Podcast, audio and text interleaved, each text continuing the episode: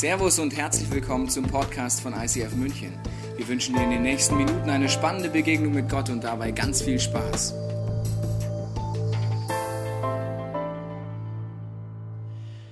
Heute ist wirklich ein besonderer Tag. Ich weiß nicht, ob du das schon erlebt hast heute Morgen, ob es sich so angefühlt hat, als du heute Morgen der Advents Kranz heißt das, glaube ich, genau, nicht Kalender, angezündet hast, also die Kerze nur, ja, und so, ach, was für ein schöner Tag heute und du bist schon voll in der Weihnachtsstimmung.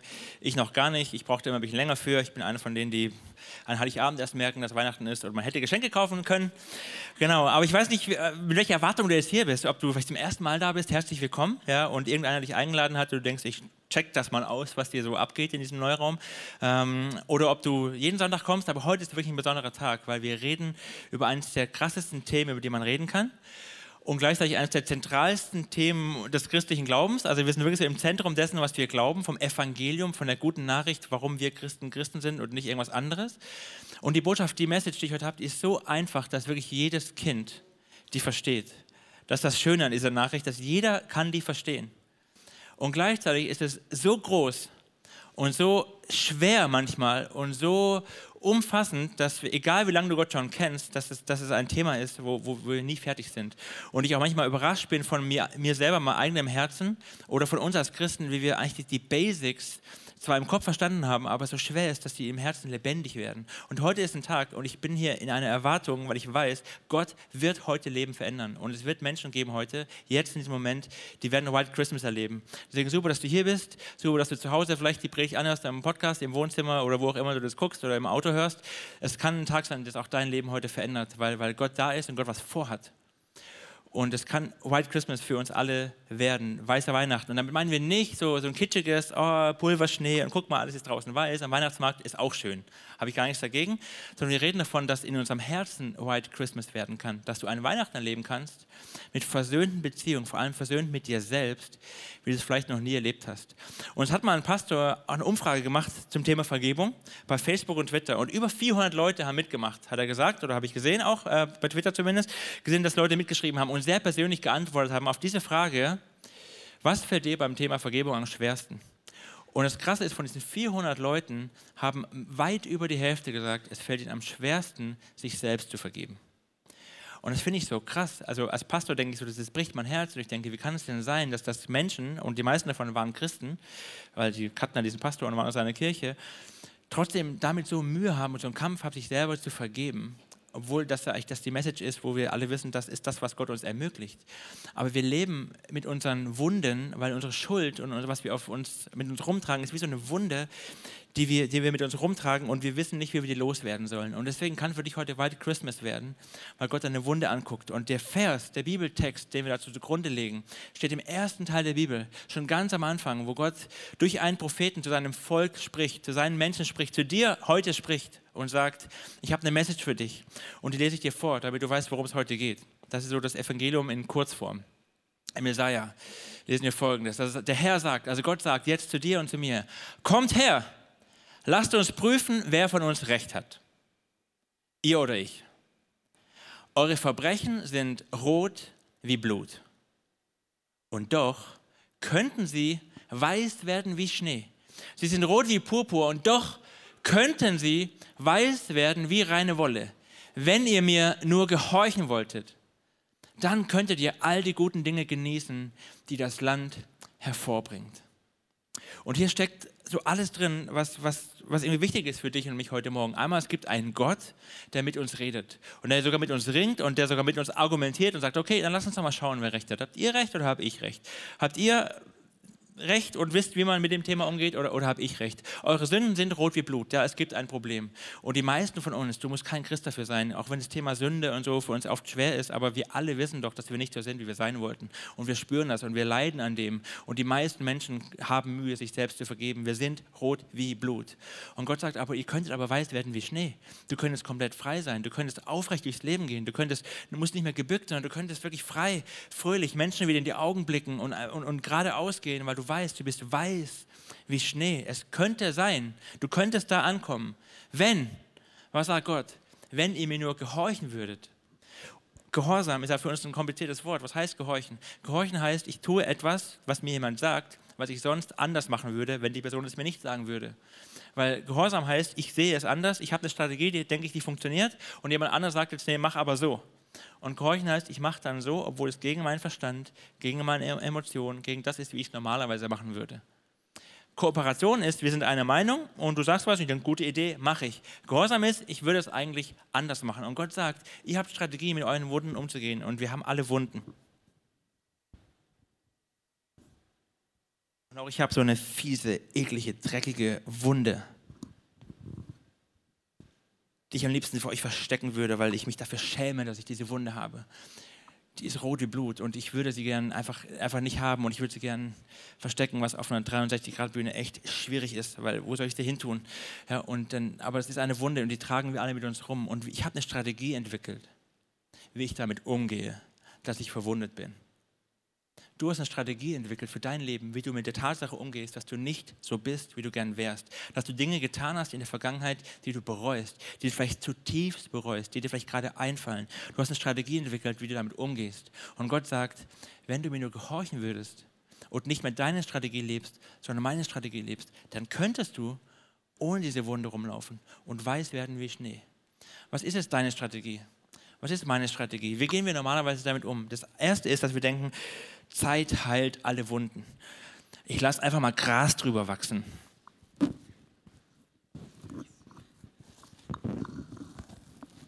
Ich verstecke sie.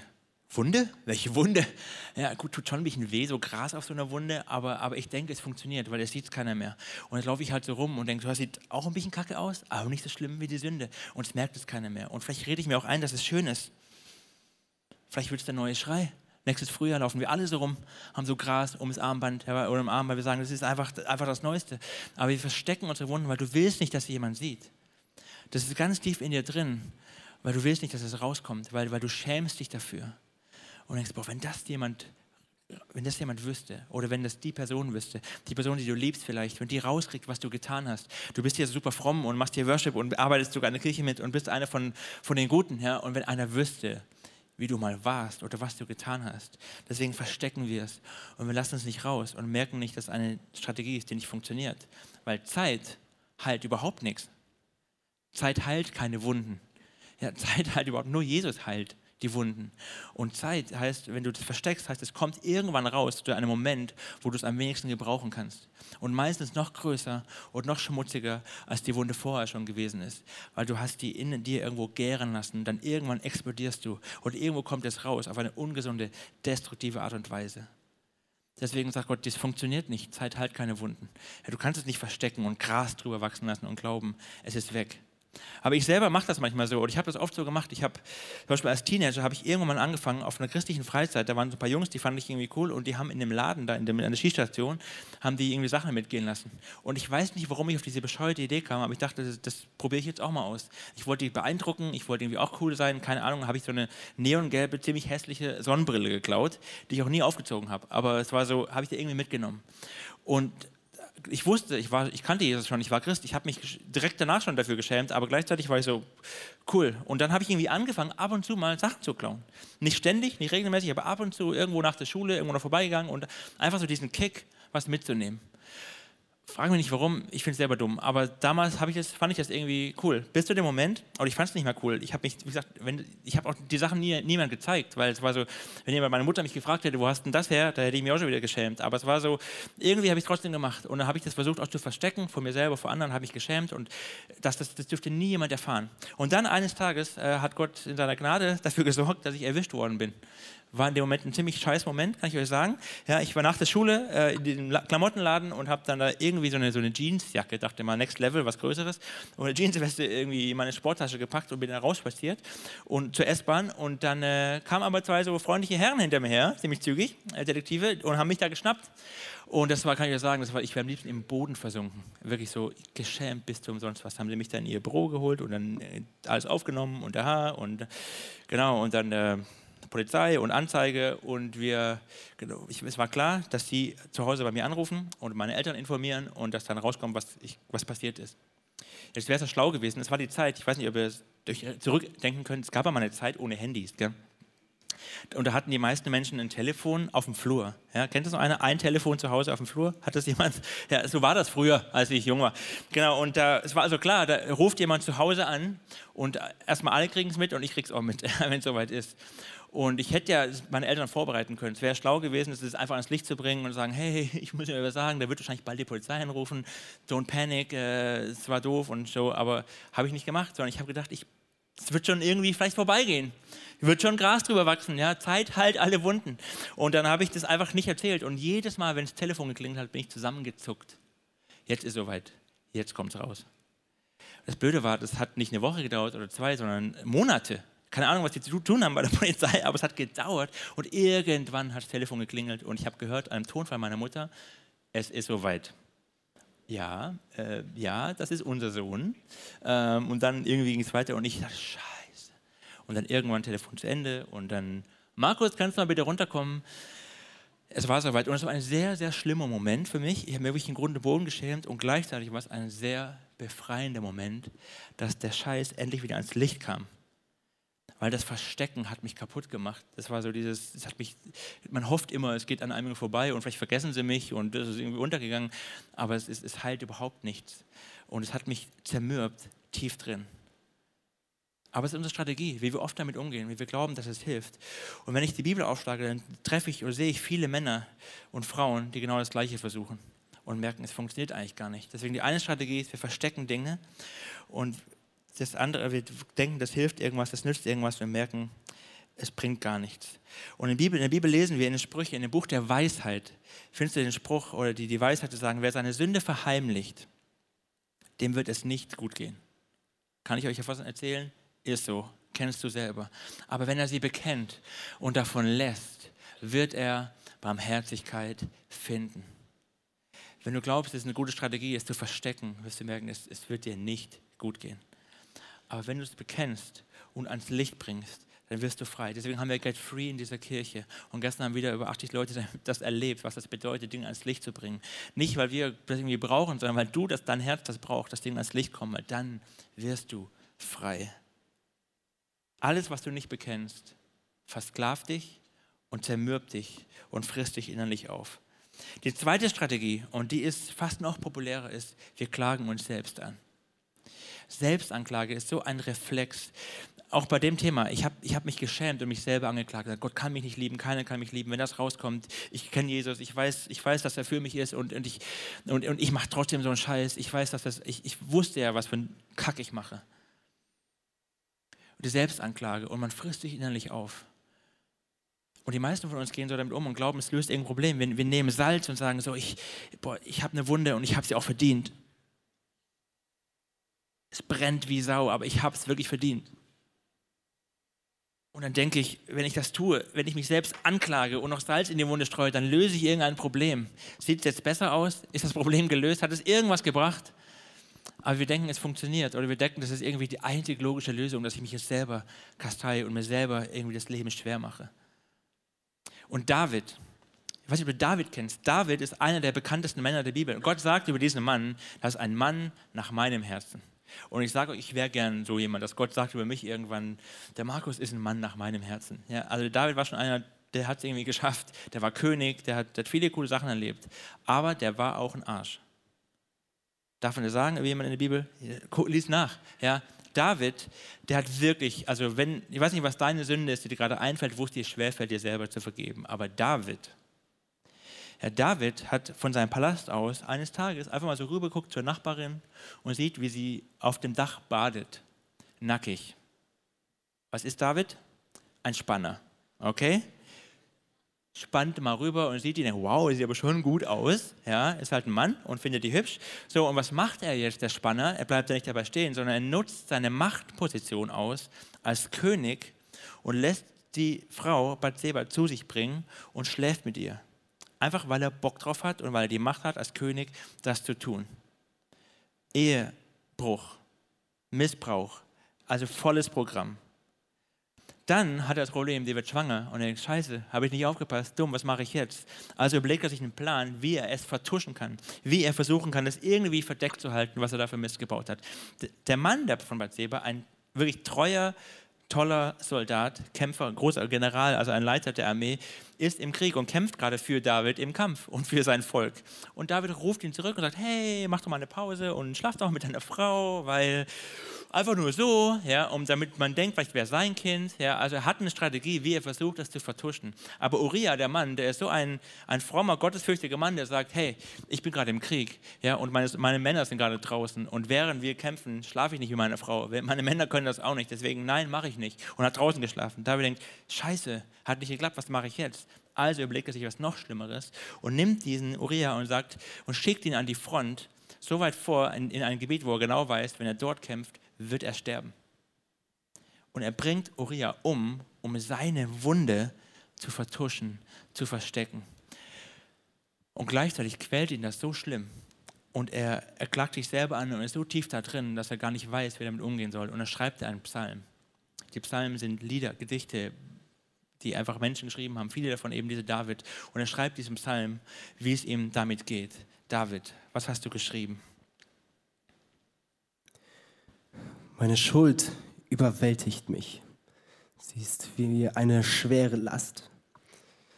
Meine Wunden eitern und stinken, weil ich so dumm gehandelt habe. Vor Schmerzen gekrümmt und gebeugt schleppe ich mich traurig durch den Tag.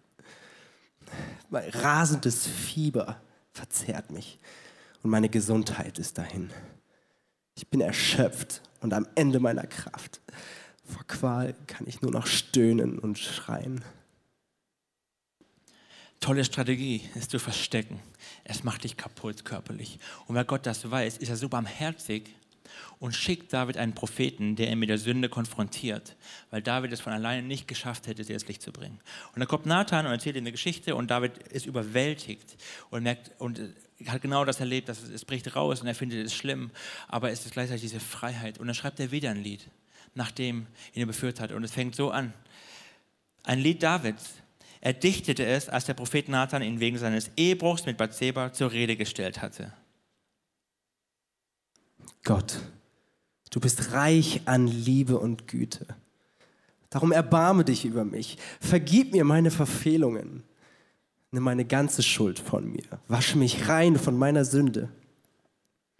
Ich weiß, ich habe Unrecht getan. Meine Fehler stehen mir immer vor Augen. Aber nicht nur an Menschen bin ich schuldig geworden. Gegen dich selbst habe ich gesündigt. Ich habe getan, was du verabscheust. Darum bist du im Recht, wenn du mich schuldig sprichst. Deinen Richterspruch kann niemand tadeln. Ich bin verstrickt in Verfehlung und Schuld, seit meine Mutter mich empfangen und geboren hat. War mir verborgen. Du hast es mir gezeigt. Dir gefällt es, wenn jemand die Wahrheit erkennt. Nimm meine Schuld von mir, dann werde ich rein. Wasche mich, dann werde ich weiß wie Schnee. Ein Mann Gottes, der leidet an seiner Schuld und erkennt, dass sie schwer ist, aber der gleichzeitig die Hoffnung hat und den Glauben, dass er wieder weiß werden kann und dass Gott ihm vergibt. Und Gott hat es getan. Und ich weiß nicht, was deine Schuld ist, die gerade dir vor Augen steht oder wo du dich selbst anklagst, wo du es versteckst vor anderen, wo du hoffst, dass es nie rauskommt, wo du dir selber nicht vergeben kannst. David hat die Hoffnung, dass er wieder weiß werden kann wie Schnee, weil Gott barmherzig ist. Und diese Hoffnung ist die Hoffnung, die du brauchst. Den Glauben, den du brauchst, dass auch du wieder weiß werden kannst wie Schnee. Nicht, weil es an dir liegt, sondern weil es an Gott liegt, dass Gott barmherzig ist und vergeben will. Aber unsere Strategie, wenn die zwei nicht funktionieren, oder meistens vermischen wir die auch, die dritte Strategie ist, dass wir sagen, wir, wir klagen andere an und sagen, andere sind schuld andere sind schuld. Ich habe eine Wunde und du bist schuld und du bist schuld. Und wenn du nicht das gemacht hättest und ich habe das nur gemacht, wenn ihr nicht geklaut hättet, hätte ich ja niemals selber geklaut. Ihr habt mich verführt, ihr habt das gemacht. Ihr, ich hätte es niemals getan, wenn. Meine Mutter ist schuld, meine, mein Bruder ist schuld. Und meine, äh, von den ersten Seiten der Bibel erkennen wir diese Muster in uns Menschen, dass wir, auch wenn unsere Schuld so schwer ist, wir immer versuchen, die wegzuschieben. Und dann klagen wir andere an und zeigen unsere Wunden und sagen, guck mal, du hast das getan. Aber es verändert nichts.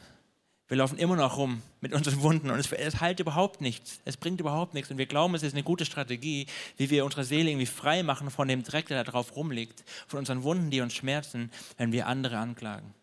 Und wir merken nicht, dass es nicht funktioniert. Und deswegen sagt Gott, deswegen sagt Gott in diesem Vers in Jesaja, wenn ihr mir gehorchen würdet, das heißt, wenn du lernst neu zu denken, wenn du deine Strategien mal wegwirfst oder mal weglässt, die nicht funktionieren und mir lernst zu vertrauen, und tust, was ich dir sage, dann kannst du weiß werden wie Schnee. Und dieses Weihnachten, dieses Christmas kann für dich ein Weihnachten werden, wo du, wo du in einer Freiheit lebst, wie du vielleicht noch nie oder schon sehr lange nicht mehr erlebt hast. Weil Gott dir das anbietet, heute, jetzt. Und dann sagt Gott, du, hast, du kannst das anders machen. Diese Strategien, die du gelernt hast, sind teuflisches Denken, die machen dich klein, die ziehen dich runter, die machen dich kaputt. Aber Gott sagt, was ich brauche, ist Gottes Wahrheit. Und Gott sagt, deine Wunden kenne ich und ich sehe ich und ich kann sie dir abnehmen.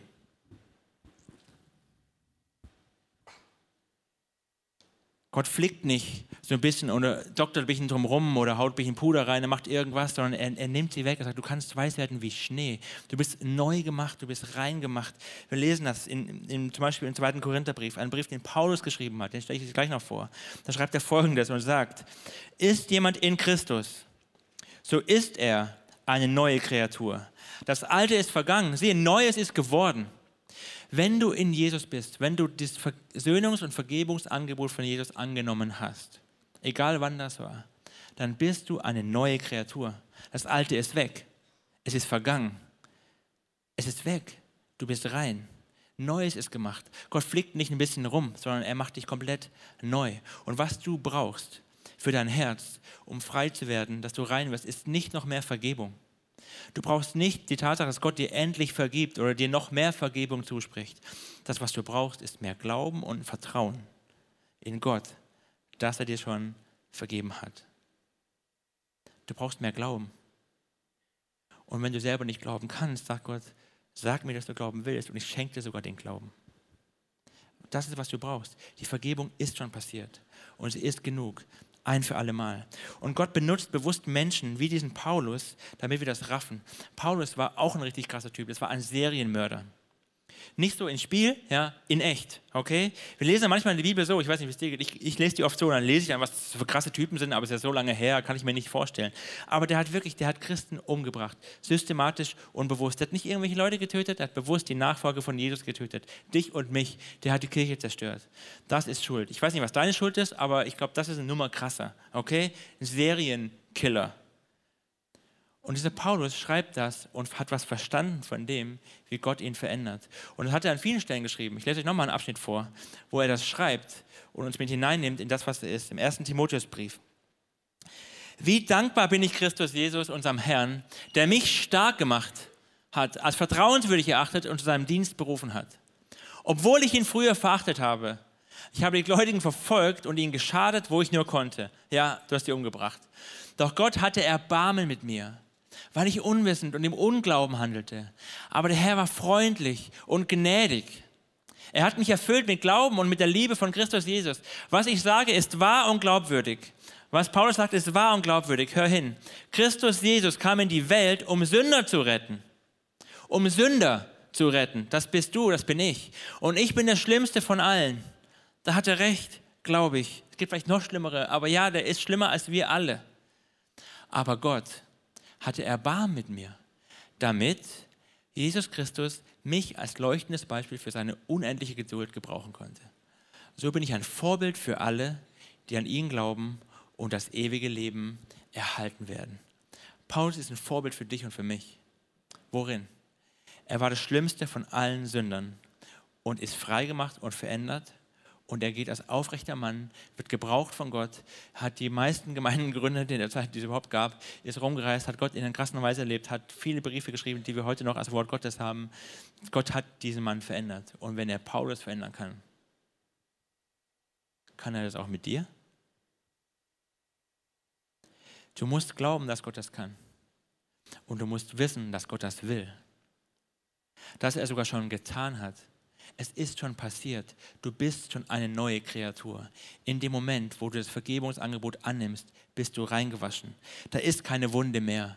Ja, das sieht noch so ein bisschen so aus, aber da ist keine Wunde mehr. Du musst die Realität annehmen und frei, aufrecht durch dein Leben gehen und in der Vergebung leben. Deswegen hör auf, die Versuchung, die, die, die Vergebung zu verdienen.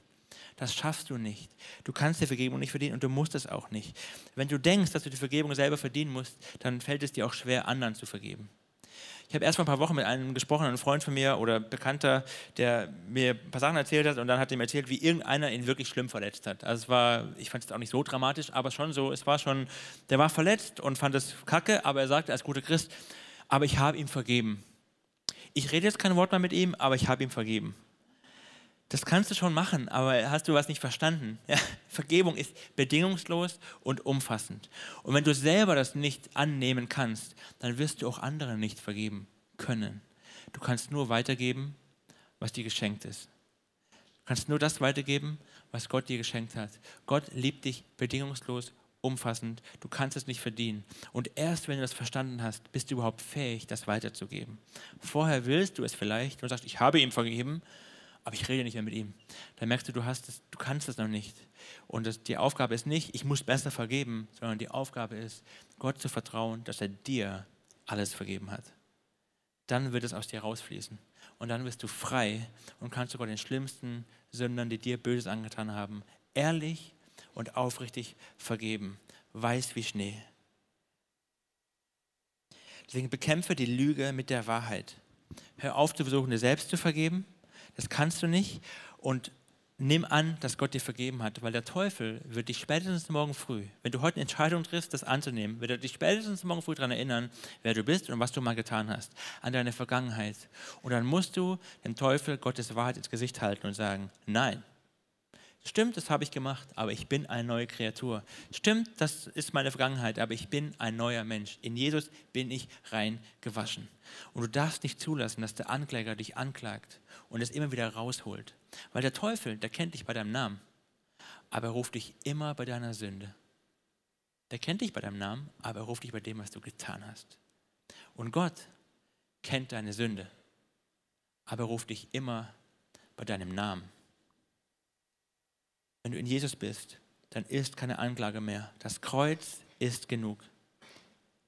Lerne das anzunehmen und darauf zu ruhen. Ich stehe auf Jesus, haben wir gerade gesungen. Das ist unser Fundament. Du stehst auf Jesus.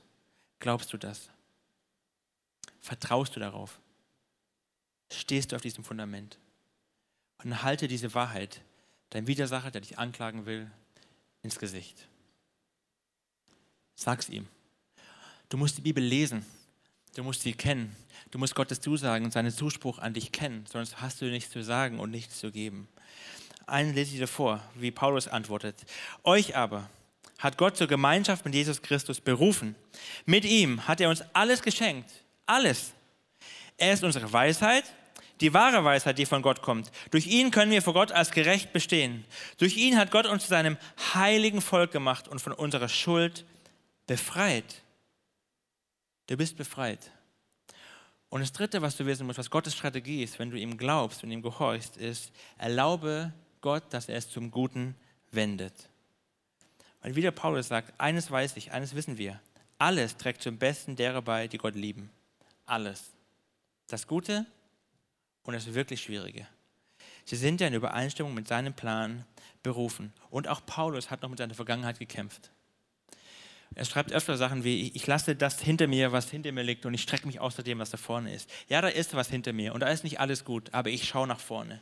Und wir müssen lernen, nach vorne zu blicken und sagen, meine Vergangenheit, die darf heilen und Gott kann sie gebrauchen, um sie zum Guten zu wenden. Paulus ist ein leuchtendes Beispiel für uns und Gott gebraucht seine krasse Vergangenheit, um was Schönes draus zu machen. Und er kann das auch mit deiner Geschichte. Und wenn deine Geschichte geheilt ist, dann kannst du sie gebrauchen, weil Gott sagt, ich benutze verletzte Menschen, die geheilt sind, um andere verletzte Menschen zu heilen. Gott benutzt Menschen mit einer Geschichte, und das sind wir alle, um andere Menschen mit einer Geschichte frei zu machen. Deswegen Gott wird und will deine Geschichte gebrauchen. Wir lesen auch wieder, Paulus sagt, dass selbst Abraham im ersten Teil der Bibel, wie ist Abraham gerecht geworden? Sagt Abraham setzte sein ganzes Vertrauen auf Gott. Und so fand er Gottes Anerkennung. Und das ist die, die Einladung, die Ermutigung, vielleicht die Herausforderung für dich jetzt, heute. Ich habe ganz am Anfang gesagt, ich erwarte, dass Gott heute Großes tut. Und das ist der Moment, wo Gott das tun kann und will, die nächsten paar Minuten. Setze dein Vertrauen ganz auf Gott, weil er es ist, der dich verändert. Er hat alles getan, was du brauchst. Du bist eine neue Kreatur. Du brauchst es nicht mehr verstecken. Du brauchst dich selbst nicht mehr anklagen und geißeln, dir selber Schmerzen zufügen, weil du sagst, ich kann mir nicht vergeben. Du kannst es ans Licht bringen. Du brauchst andere Menschen nicht mehr anklagen und die Schuld irgendwie wegschieben, weil du glaubst, es heilt deine Wunde. Du kannst es auf das Kreuz legen und sagen, Jesus, hier ist es. Du weißt es ja sowieso. Ich, ich spreche es aus. Ich bringe es ans Licht. Und ich lerne zu, zu glauben und zu vertrauen, dass deine Vergebung genügt. Dein Blut, Jesus, ist genug. Es reicht für David, es reicht für Paulus, es reicht für meinen Schrott.